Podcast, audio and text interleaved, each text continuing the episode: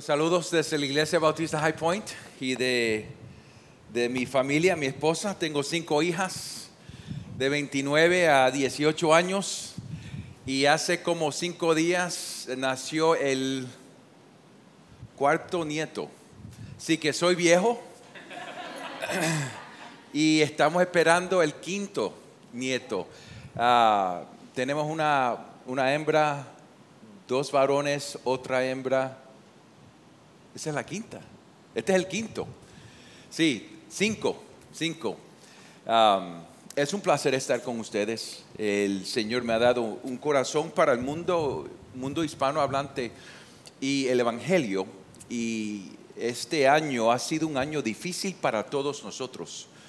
Y lo que queremos hacer es ir a Efesios 5 a ver cómo podemos cultivar una cultura de discipulado en la iglesia.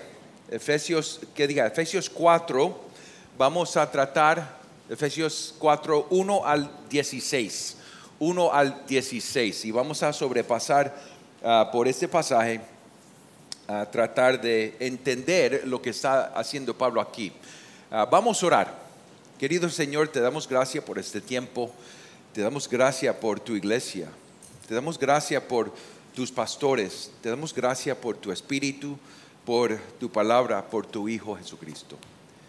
Y Señor, te damos gracias por esta iglesia y pedimos que protejas esta iglesia y que equipes esta iglesia con tu palabra para edificarla, que sean un, un testi- que tengan un testimonio aquí en Vega Baja y en la isla de la bondad tuya, Señor, para tu pueblo. En el nombre de Jesucristo oramos. Amén. Yo no sé mucho de lo que piensa el pueblo alrededor de la iglesia, de la iglesia.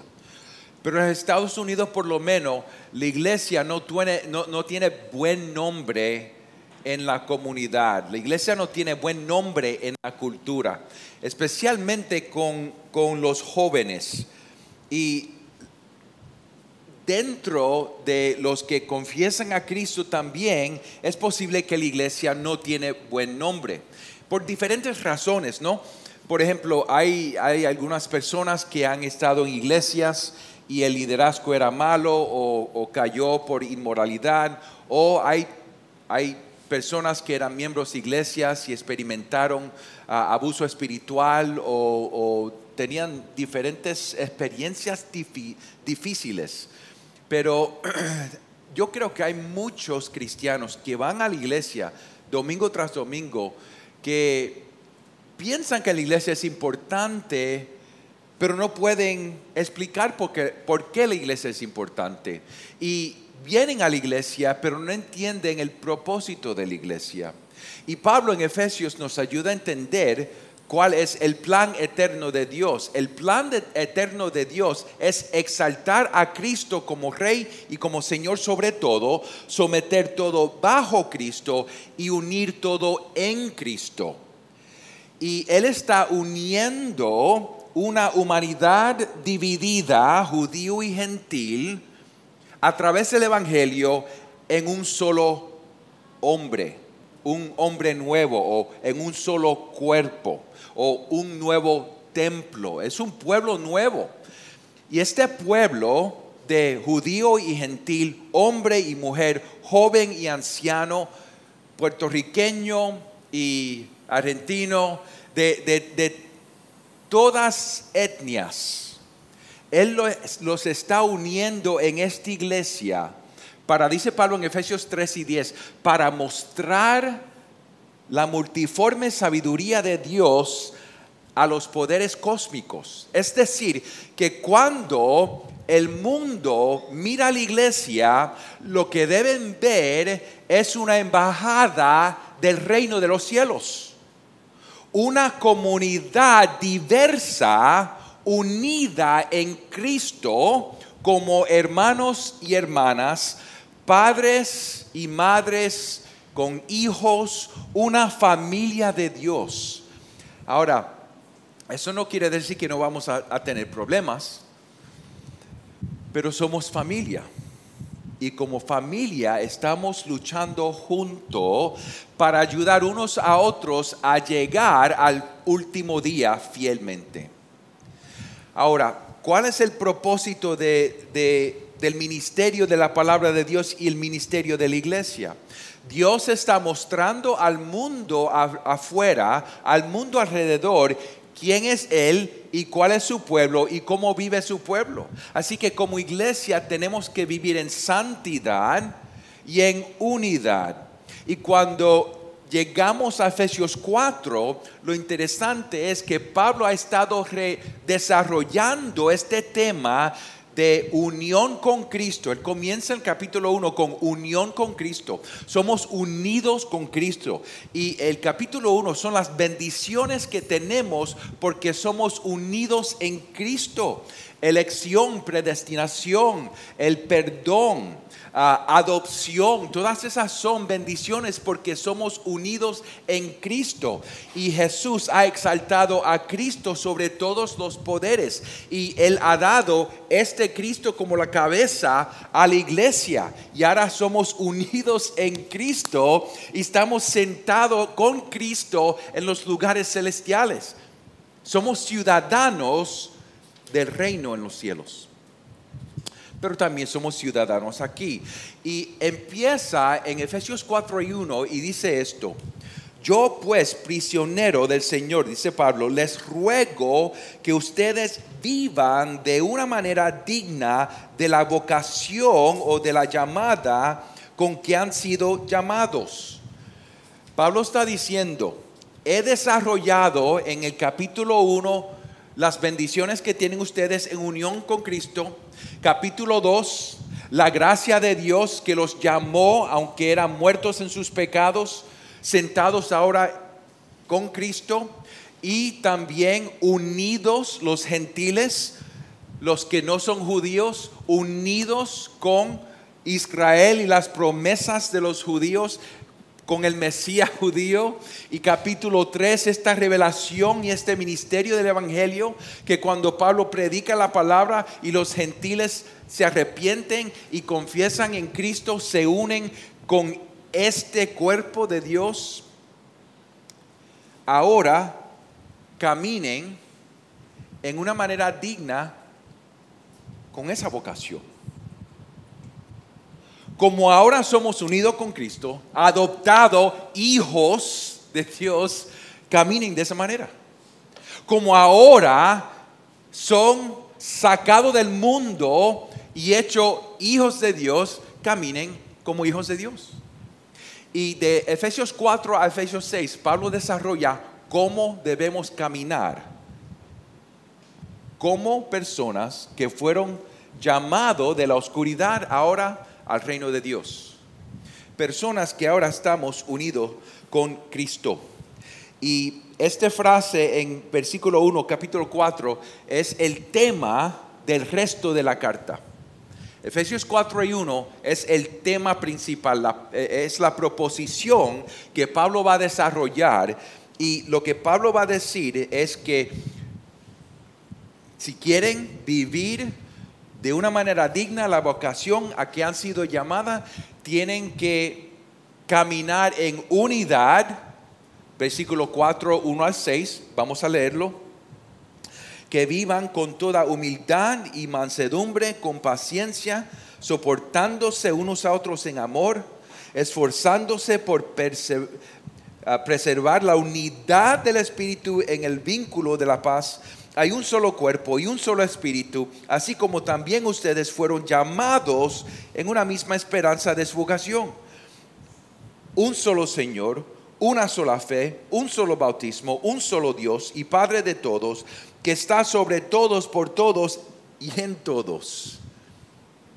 No sé si se fijaron, vamos a, a sobrepasar por eso de nuevo.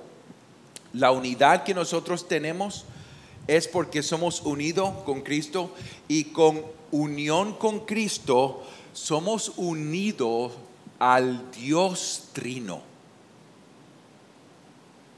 ¿Entienden, hermanos? Nosotros tenemos el privilegio de estar unidos con el Dios trino. Fíjense cómo lo dijo Pablo. Él comienza en versículo 3 con el Espíritu, esforzándose por preservar la unidad del Espíritu en el vínculo de la paz. Es decir, que la unidad que nosotros tenemos, nosotros no la creamos, es un regalo. Es el resultado de la unión con Cristo y el Espíritu morando dentro de nosotros. La responsabilidad de nosotros es mantenerla. ¿Y qué, parece cuando se mantiene esta unidad del Espíritu? Paz dentro de las relaciones de nosotros. Eso es lo que parece la unidad del Espíritu, paz dentro de nosotros.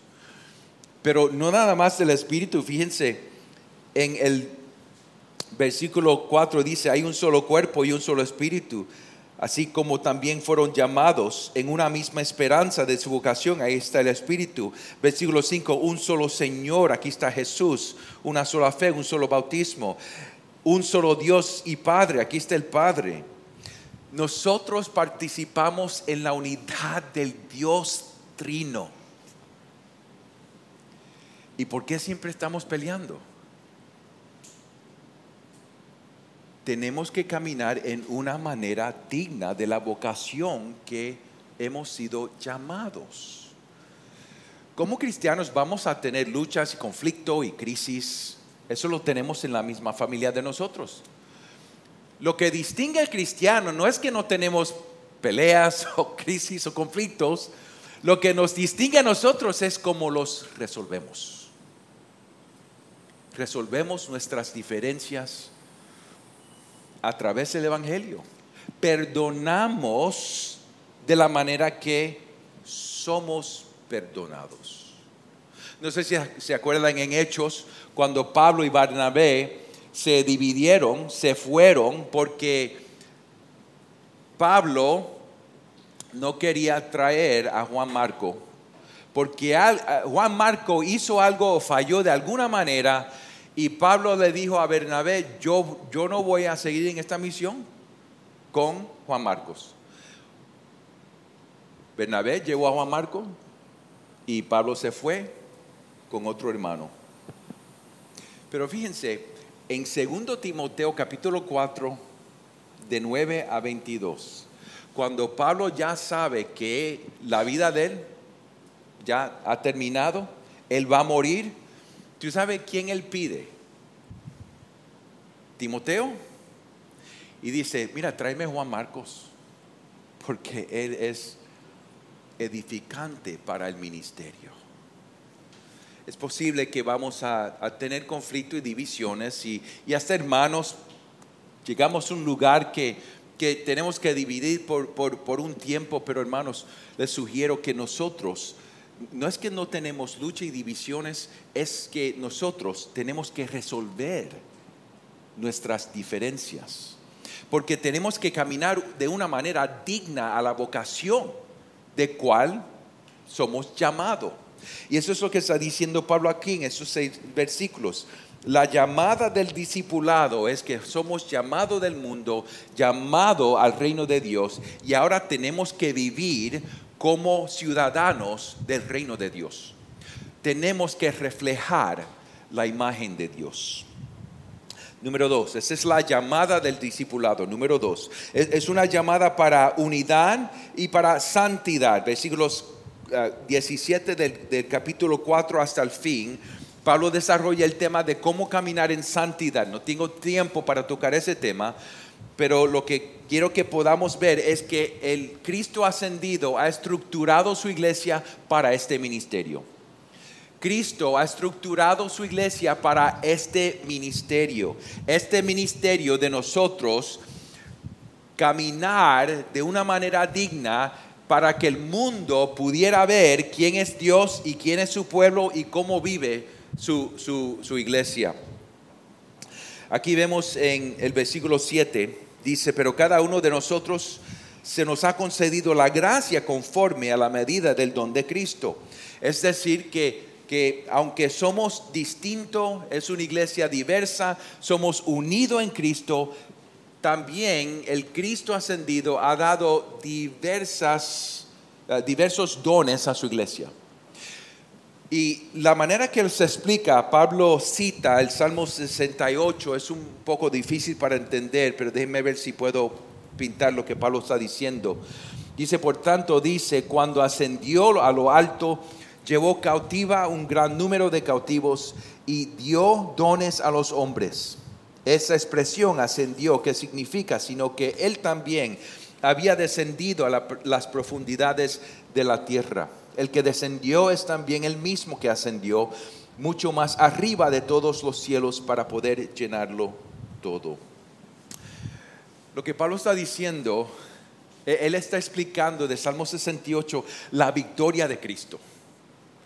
Cristo vino, se encarnó, vivió en la tierra, Él fue perfecto, Él no pecó, Él cumplió el pacto antiguo, obedeciendo todo y fue a la cruz y ahí en la cruz recibió la ira de Dios y todas las maldiciones del pacto antiguo en su cuerpo. Él, él murió en la cruz en su naturaleza humana. Él murió y Dios lo resucitó. Y no nada más lo resucitó, pero Él lo exaltó y lo llevó a su diestro. Así que cuando cuando Jesús dice en la gran comisión, toda autoridad y poder ha sido dado a mí, de esto es lo que él está hablando.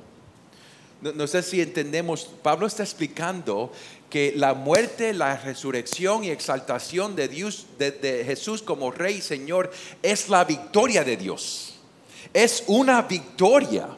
Él venció la muerte, Él venció el pecado, Él venció a Satanás.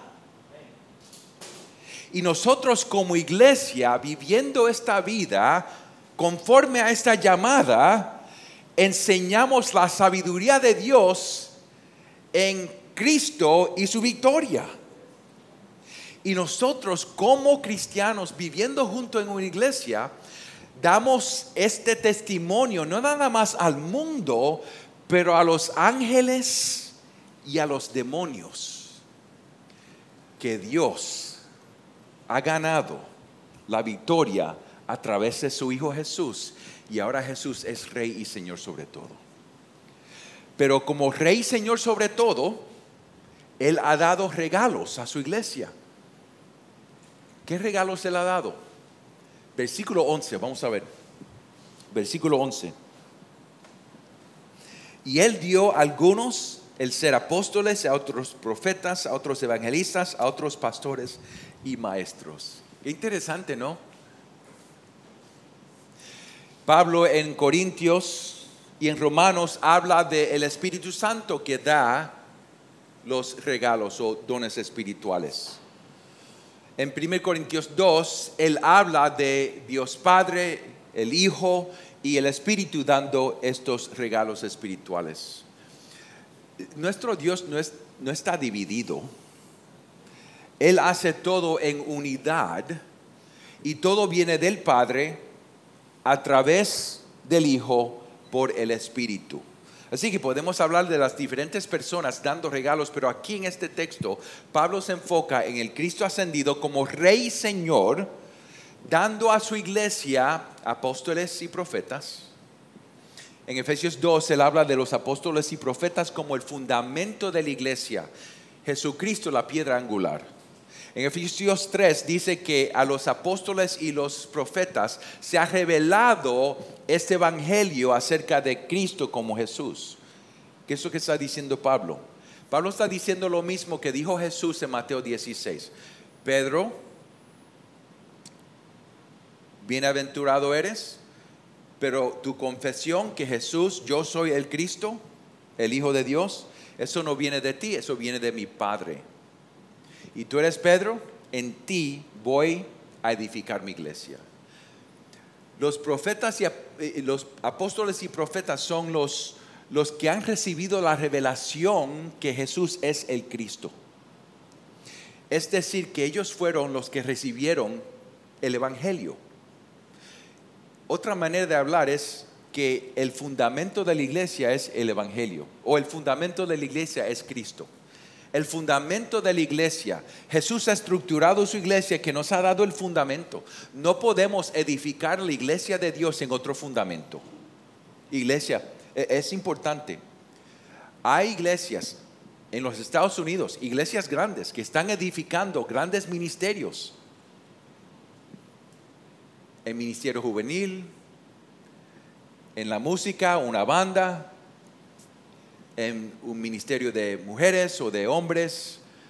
No que esas cosas son malas, pero no podemos edificar la iglesia de Dios en otra cosa. Tenemos que edificar la iglesia de Dios en el Evangelio. Por eso es que la predicación es tan clave y central en la vida de la iglesia, como vamos a ver en un momento. Todos esos regalos de Cristo tienen que ver con la palabra de Dios. Los apóstoles y, profetas, el fundamento. Los evangelistas, los que, los que llevan este, esta palabra, este evangelio, a lugares donde Jesús no está nombrado. Y los pastores y maestros, los que enseñan a la iglesia domingo tras domingo tras domingo. Y yo quiero que ustedes pudieran ver cómo Jesús ha estructurado su iglesia. El fundamento, los misioneros, los pastores, ¿para qué? Versículo 2, 12. A fin de capacitar a los santos para la obra del ministerio, para la edificación del cuerpo de Cristo Jesús ha dado su fundamento, el Evangelio, los misioneros, los pastores y maestros, para edificar la iglesia, para equipar la iglesia, para que la iglesia se edifique unos a otros. Fíjense cómo funciona. Vamos a ver cómo funciona la palabra de Dios. Jesús está edificando su iglesia. ¿Cómo Jesús edifica su iglesia? a través del Evangelio. Los misioneros llevan la, palabra del Evangelio, personas se arrepienten y creen en Cristo, se bautizan y se hacen parte de una iglesia. Jesús está edificando su iglesia a través del Evangelio, a través de esta palabra, que Jesús es el Cristo. Esa es la manera que Jesús está edificando su iglesia. Pero Él ha dado apóstoles y profetas, eh, eh, eh, evangelistas y, pastores y maestros para equiparlos ustedes. Para equiparlos ustedes porque la obra del ministerio es una obra de la iglesia, no es una obra de los pastores nada más. Tenemos que, cambiar el pensamiento que tenemos de la iglesia, que nosotros pagamos sus pastores para que hagan el ministerio. Eso es una iglesia común en los Estados Unidos. No, el Espíritu Santo ha separado pastores para que los pastores traigan la palabra y los equipen a ustedes para que junto todos están obrando en el ministerio de la palabra para que se edifique la iglesia. Y fíjense cómo Jesús ha estructurado su iglesia de esta manera. Hasta el versículo 13 vamos aquí ver, a ver la meta, la meta del de discipulado. Hasta que todos lleguemos a la unidad de la fe, aquí estamos, tenemos la unidad, y del pleno conocimiento del Hijo de Dios, a la condición de un hombre maduro, a la medida de la estatura de la plenitud de Cristo. Qué interesante. ¿Cuál es la meta del ministerio de la palabra? La meta del ministerio de la palabra es que todos parezcamos a Cristo. ¿Verdad? E, e, es tan sencillo, pero es tan difícil hacer. Yo no sé si ustedes hacen ejercicio o, cuando eran jóvenes hacían ejercicio y, cuando uno hace ejercicio, tiene, tiene como una foto de una persona que quiere parecer, ¿verdad? Y esa es la meta. Estás ahí con las pesas y haciendo el cardio y yo quiero parecerme a, este o, o, a esta. E, esa es la meta. La Biblia nos dice que la meta para nosotros es parecer a Cristo. nosotros fuimos creados a la imagen de Dios. Jesús es la imagen de Dios. Y ahora Él está conformándonos a la imagen de Dios.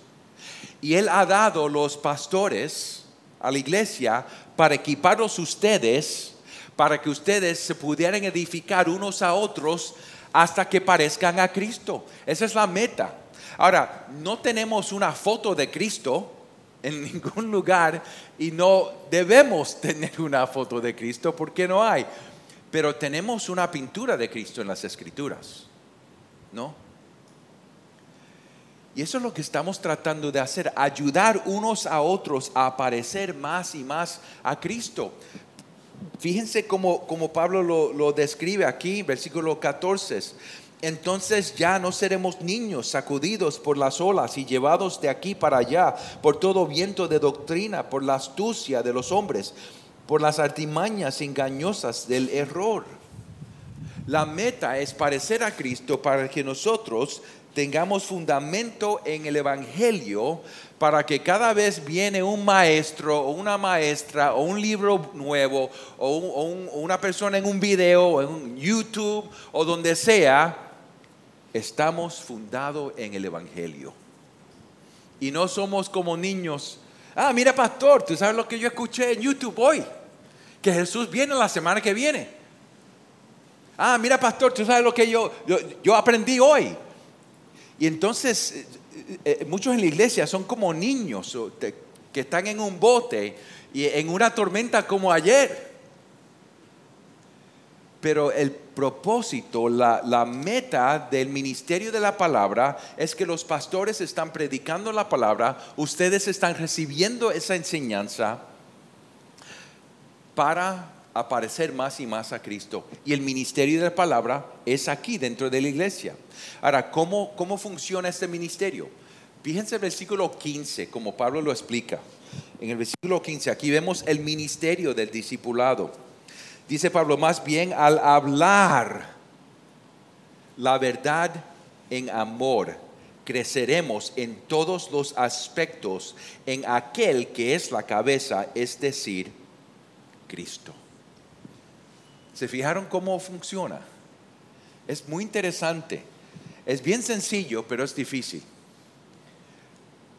Pablo está diciendo que la manera que nosotros discipulamos unos a otros a parecer más y más a Cristo es que hablamos la palabra en amor. Un amigo me, le gusta decir, lo, que nosotros hacemos es recibimos la, enseñanza, la predicación de los pastores, entonces lo que hacemos es bochinchamos la palabra el resto de la semana. Yo quiero dejar a ustedes con esta pintura del ministerio de la palabra de, de Dios en la iglesia. El plan eterno de Dios es Cristo exaltado. Es mostrar al mundo, al cielo y al infierno, que Jesús es mi rey y yo lo he puesto en mi trono y yo soy sabio edificando mi pueblo a través de este Jesús. Y yo estoy recogiendo personas, judíos y gentiles, hombres y mujeres, jóvenes, ancianos, blanco y negro, de todas etnias, como una familia.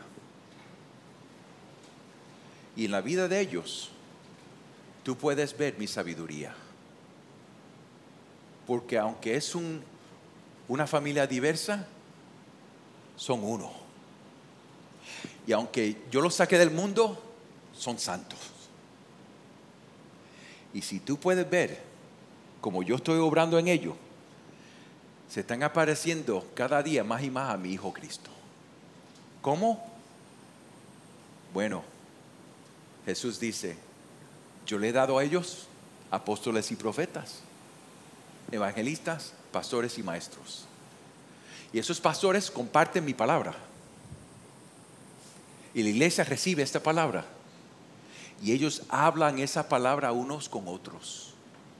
Los padres con los hijos las madres en la iglesia con las hijas en la iglesia, los padres en la iglesia con los hijos en la iglesia. Estoy hablando de familia espiritual ahora. Hermanos en la iglesia con hermanos, hermanas con hermanas. Puede ser formalmente, escuela dominical, estudio bíblico, o puede ser informal. Mira, ¿por qué no nos reunimos a leer el Evangelio de Marcos? Pero mi exhortación para ustedes es que reciban sus pastores como regalos de Cristo. Oren por ellos o por Él, pero también reciban la palabra de Dios como palabra de Dios. Porque Jesús está edificando su iglesia a través de esta palabra. Y tomen esta palabra y hablen esta palabra unos con otros en amor. Mira, yo me fijé que que el otro día la manera de que tú hablaste a tu esposa, eso no fue bien, hermano. Y porque yo te amo tanto, yo quiero que tú pudieras crecer, amar a tu esposa como Cristo ama a su esposa, su iglesia. ¿Está pasando algo? ¿Está bien? Mira, hermana, yo vi que el otro día tú, tú le tiraste un grito a tu hija. Y yo vi la cara de ella como se desanimó tanto. ¿Cómo puedo orar por ti? Mira, si quieres, vamos a leer este libro para, para animar unos a otros. Hermanos y hermanas, esta vida es difícil. Y Satanás nos está atacando día tras día tras día, momento por momento. Y Dios nos ha dado todo lo que necesitamos para sobrevivir esta vida en unidad y en santidad. Él nos ha dado Cristo, Él nos ha dado el Evangelio, Él nos ha dado apóstoles y profetas, misioneros, pastores y maestros. Él nos ha dado unos a otros.